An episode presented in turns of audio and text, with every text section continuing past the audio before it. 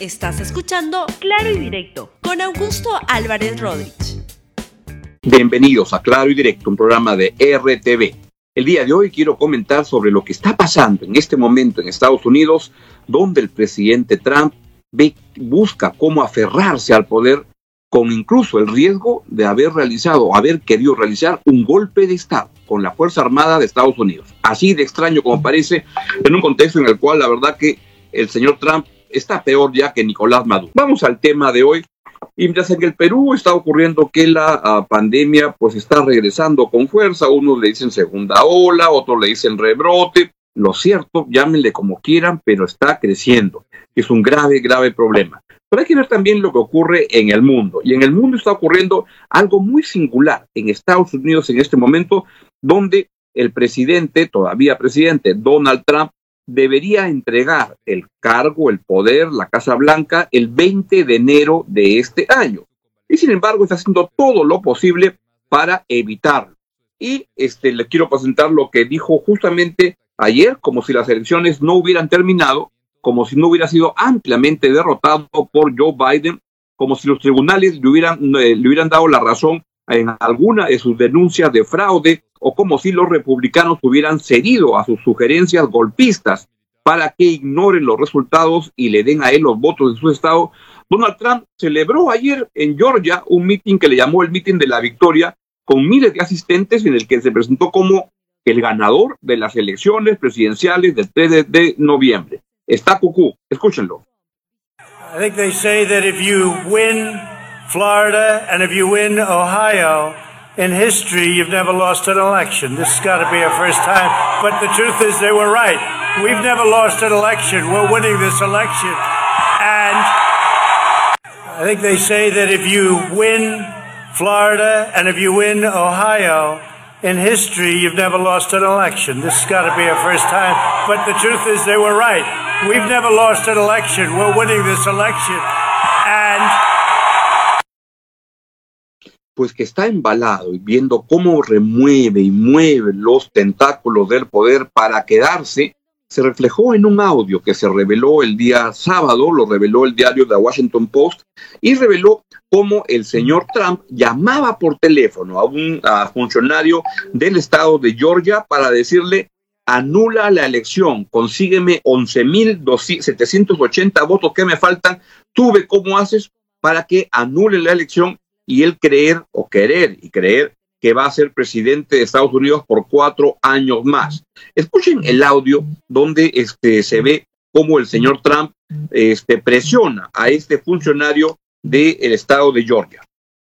All I want to do is this. I just want to find uh, 11,780 votes, which is one more than we have, because we won the state. And honestly, this should go very fast. You should meet tomorrow because you have a big election election coming up, and because of what you've done to the president, you know the people of, of uh, Georgia know that this was a scam. And because of what you've done to the president, a lot of people aren't going out to vote. All I want to do is this. I just want to find uh, 11,780 votes, which is one more than we have, because we won the state. And honestly, this should go very fast. You should meet tomorrow because you have a big election election coming up, and because of what you've done to the president, you know the people of, of uh, Georgia know that this was a scam, and because of what you've done to the president, a lot of people aren't going out to vote. No solo eso, esto, esto que está haciendo el señor Trump es un acto delincuencial, sobre el cual voy a hablarle luego. Pero esta mañana el presidente Donald Trump ha presionado públicamente a Mike Pence. ¿Quién es Mike Pence?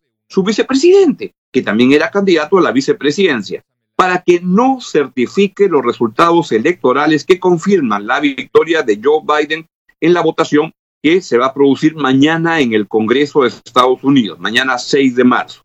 Como líder del, del, Senado, el vicepresidente eh, Pence debe supervisar los procedimientos. Y esto lo que dijo uh, Trump en este meeting que les pasé al comienzo en Georgia es que este, que Trump sigue lanzando teorías sin fundamento, alocadas de un fraude electoral y diciendo que él ganó la elección. Pues la cosa viene tremendamente complicada porque lo que hay es un presidente en Estados Unidos que se comporta de manera prepotente, majadera, alucinada, la verdad, para ver cómo se queda en el poder. Muy rara vez se había visto a un personaje tan extraño como Trump y lo más sorprendente es que Estados Unidos haya votado por un personaje tan este, increíble como Trump. Lo bueno es que es una gran fortuna para Estados Unidos y para el mundo, creo, que a este rufián comprobado que ya es, que es eh, Donald Trump, solo le quedan dos semanas en la Casa Blanca. Pero lo que no se puede descartar es que en ese lapso, este señor que se comporta en el poder como un energúmeno y como un delincuente, como se vio eh, o como se escuchó en el audio revelado este sábado, le propine un fuerte golpe mayor al sistema democrático de su país. Cuando digo que es un delincuente, no lanzo la, la acusación hacia el aire nada más, porque esto se demostró en este audio que les acabo de pasar hace un momento, que como les dije, se divulgó el día sábado por el Washington Post y es donde le exige Trump a este funcionario de este, Georgia que encuentre, que le busque 11.780 votos que le faltan para poder ganar la, la, la elección. Este funcionario que se llama Brad Raffensperger este, se niega a hacerlo. Y es aparentemente quien grabó la conversación con Trump y luego la divulgaba, donde Trump queda, francamente, como un delincuente. Tan así que hay un periodista que se llama Carl Bernstein, que él fue el que ganó junto con Bob Woodward el premio Pulitzer por la investigación de Watergate, que se trajo abajo a Richard Nixon. ¿Saben lo que ha dicho? Lo que ha dicho Bernstein es que este audio, donde se escucha decir lo que dice el señor uh, Trump, es la pistola humeante que prueba el delito. Esto, agrega eh, Bernstein, no es de vu. Esto es algo peor que Watergate.